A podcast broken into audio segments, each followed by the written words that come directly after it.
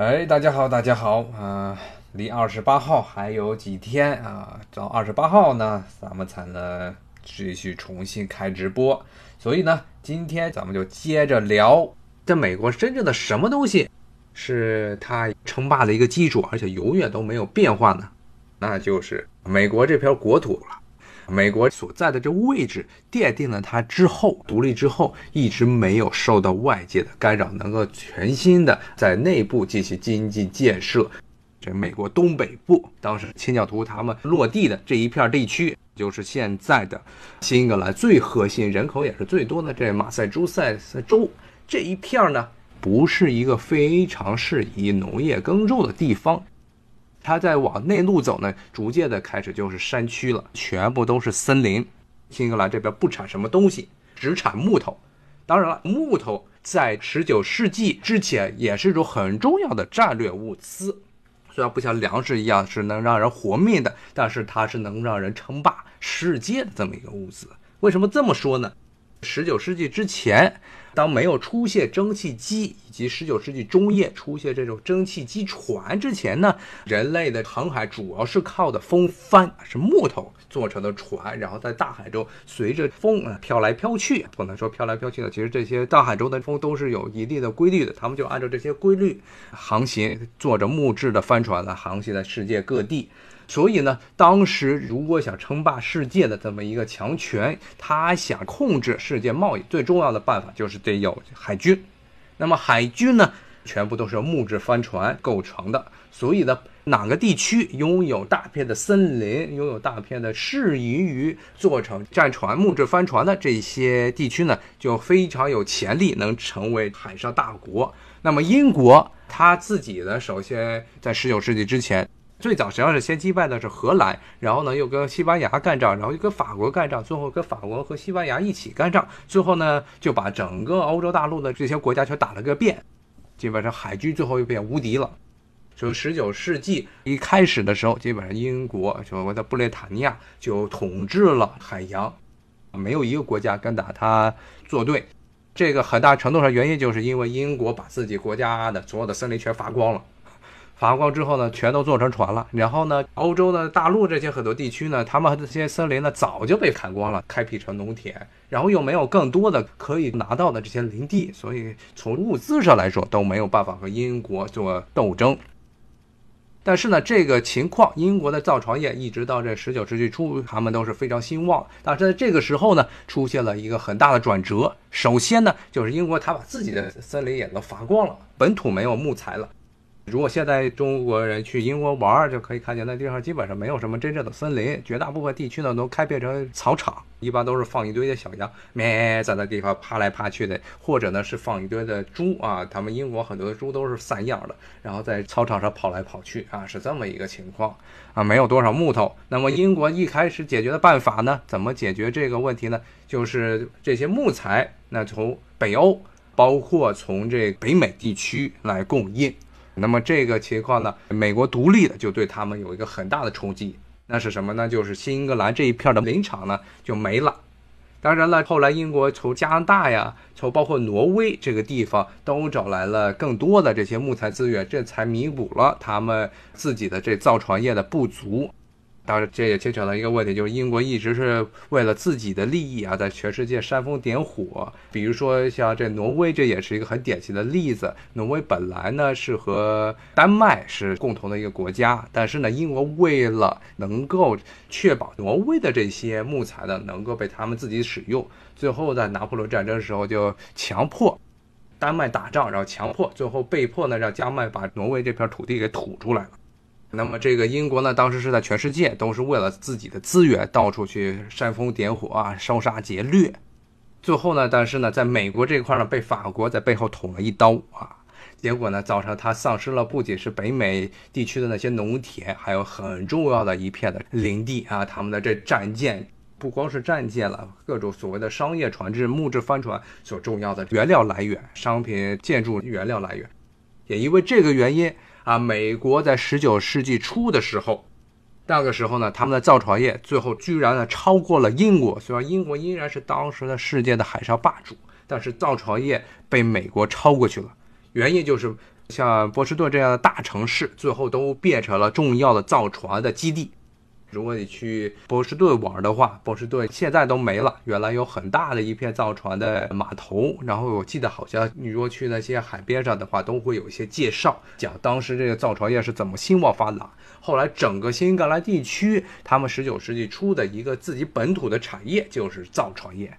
美国当时的其实造船的数目到了十九世纪中叶，蒸汽轮机。代替这个风帆木船的时候呢，已经是超过英国是世界第一。当然，很快的这种优势就因为蒸汽轮船、蒸汽机被引入到航海业而发生了逆转。美国实际上从十九世纪中叶之后，整个造船业是一路下降的，因为不需要木材之后，美国一个原料基础就没了。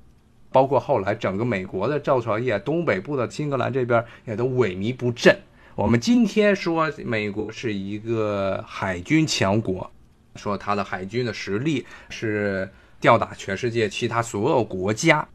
但是呢，这是仅限于它的军用造船业，它的民用造船业早在这个十九世纪末的时候就已经不行了。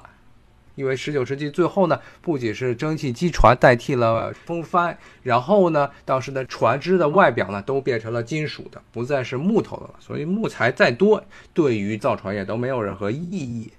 后来美国的人力的成本也高了啊，所以慢慢的，它这个造船业就逐渐的退化，以至于现在美国的这些船厂呢，只能够靠美国军方、美国政府的一些订单来活着啊，没有这些订单，他们就全死光了。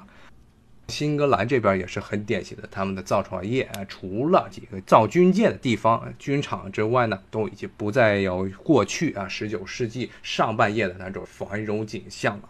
那么这就是新英格兰，来给大家总结一下，就是因为它这片土地呢，首先是阿布拉恰山脉就近在眼前。然后呢，又加上这片土地比较寒冷啊，不适于农业耕种，但是呢，有很多的林地，所以以前呢是作为这么一个非常注重贸易、非常注重造船业这么一个地区，他们一直是这么存在的。所以，新英格兰这片土地上的大城市波士顿，原来是一个贸易的重要的中心，同时也是整个美国可以说是造船业的一个重要的这么一个重镇。当然了，今天的新英格兰也有些其他的产业呢，比如说像因为它的这些教育，所以现在是高科技，在波士顿这一带是非常繁荣的，包括甚至渗透到了周边的这些地区，比如说缅因州，因为它的地价比较便宜，很多高科技企业是搬到那里去。哎，虽然那地方真的是天寒地冻，什么都没有，但就是地儿便宜。然后呢，它的山里头呢，有些地区是拍辟成了牧场。所以，像福芒州 （Vermont） 这个州呢，是号称是美国的牛奶的最重要的一个州啊，就是因为这边有很多的奶牛产地。如果有机会去新英格兰玩，可以去 Vermont 那边吃当地的冰淇淋，啊，都是新鲜的从农场挤出来的牛奶呢，然后做成的冰淇淋，非常的新鲜。这些是整个新英格兰地区它现在的一个面貌。说完新英格兰之后，我们就说一下美国啊，是一直到现在经济上其实是最重要、最繁荣，也是美国的可以说是金融业的一个中心，那就是新英格兰再往南走的这一片，他们一般呢称之为中大西洋地区 （Mid Atlantic） 这个地区。这一片地区呢，其中一个代表的一个州就是刚才我说的，像纽约州、新泽西州和宾夕法尼亚州这一片呢。在美国的地理上还属于北方。如果听过我之前节目的听众可能知道，这美国南北战争，南方的一个地理划分指的马里兰，马里兰再往北就是宾夕法尼亚州和新泽西特拉华，然后最后是纽约这几个州呢，它的经济繁荣程度，可能他们整一片的土地的面积没有新英格兰大，但是呢，它的这人口数，光是一个纽约这个州。来说的话，就已经是非常庞大的，已经超过了新英格兰地区。原因很简单，这片地区呢，相对于新英格兰那一片呢，它的温度呢比较更加暖和，它相对于新英格兰属于南方了。那么呢，土地呢相对来说有很多适宜耕种的土地，但是最重要的一点有两条非常大的河流。比如说像纽约，我们去纽约的人都知道，纽约它的市中心这曼哈顿实际上是位于一个岛上。那么这些岛呢，其实就是一个河岛。那么是什么样的河呢？那就哈德逊河。哈德逊河是贯穿美国纽约州南北的这么一条大河。它纽约上州，我们一般称之为纽约是处于这个纽约州的最下边一个这出海口的地方。那么上面纽约的上州指的上面那一大片的土地，那么哈德逊河经过的两边的土地呢，都是被开垦成的农田。然后农民呢，比如说这丰收之后收割的这些小麦，就可以直接在以前蒸汽时代来临之前呢，都可以把这些小麦呢打包捆到船上，然后哗。顺流而下来到了纽约这地方，对外出口或者从这儿转口去别的地方卖到别的地方去。所以纽约最早呢，它就是作为这么一个，它不光是一个转口贸易，它是可以作为他们本州整个纽约地区，甚至呢整个中大西洋地区 （Mid Atlantic） 这个地区的农业出口的一个重要的贸易站。那么同样的道理啊，美国历史上的第一个首都就是费城。之后呢，美国的首都才搬到了华盛顿。费城这个地方呢，在美国独立战争结束之后呢，实际上是美国第一大城啊，甚至它的人口数目是超过纽约的。那么它这个城市之所以繁荣的原因，也是因为它是在一条大河上，是经过了整个宾夕法尼亚州南部的一个地区。那么两边呢，沿岸都有很多的农田，适宜耕种。然后这个港口呢，费城虽然是一个河港，但是它也离河的出海口不远。特拉华河 （Delaware River of Delaware），那么这条河呢，最后也是会入海的。费城和纽约这两个城市最早就是作为美国东北部腹地的这些农业产品的输出的一个贸易站而存在的。那最后呢，由于它这片土地相对来说比较的平整，很多的适宜耕种的农田，而这片地区后来逐渐发展成了美国人口最密集的一个地区了。而且又由于像纽约这个地方跟欧洲只隔了一个大西洋，欧洲的十九世纪移民基本上就呼噜呼悠呼悠，全部都坐着船来到了美国。第一站基本上都是在纽约。新英格兰片地区没有多少土地可以耕种，而纽约呢，当时已经是工商业非常发达的城市，有很多的工作。一直到今天呢，纽约也是全美国甚至全世界最重要的这么一个金融中心，还有一个经济上呢，也是一个非常强势的这么一个城市。那么这一片地区呢，就是纽约所在的这一片地区呢，后来呢也成为了美国北方经济的一个中心。刚才也跟大家提到所谓的南北方，那么南方呢，就是刚才我说的纽约和宾夕法尼亚以往南马里兰州为界，往南呢全部都属于南方。南方和北方在文化上。的一个很大的不同，嗯，之前也跟大家讲过，北方是工商业为主，而南方呢是一个种植园经济。直到南北战争之后，南方被北方击败，这个情况才得到改变。那么南方为什么它会出现这种所谓的种植园经济？其实也跟它的地理有很大的关系。又要说到这阿布拉契亚山脉了。阿布拉契亚山脉这条山脉呢，在北方可以说是作孽。基本上让北方没有多少好的土地，除了纽约那一片儿有一些土地能够耕种之外，叫新格兰没有什么好土地可以耕种。但是在南方呢，却情况是完全不一样的。因为南方阿布拉契亚山脉虽然也经过南方的这些州，先给大家介绍一下美国南方的州，从北往南是这么一个排序：首先是马里兰州，马里兰州之后呢是弗吉尼亚州，弗吉尼亚州和马里兰州把美国首都也就哥伦比亚特区华盛顿夹在中间儿。有点像河北把北京和天津夹在中间的感觉一样，不过河北是一个省，但是他们这个华盛顿呢是被马里兰和弗吉尼亚两个州给夹在中间。弗吉尼亚是英国人在美国建立的第一个殖民地，是在弗吉尼亚。弗吉尼亚再往南是北卡罗来纳州，北卡罗来纳往南是南卡罗来纳，啊，南卡罗来纳往南呢是乔治亚州。这几个州，他们的这个共同的特点呢，就是这些州的名字都是根据英国的君主或者英国君主的一些绰号来命名的，所以这些州呢，都属于最早的，其实是英国殖民北美时间呢，属于经济上最繁荣的一些地区。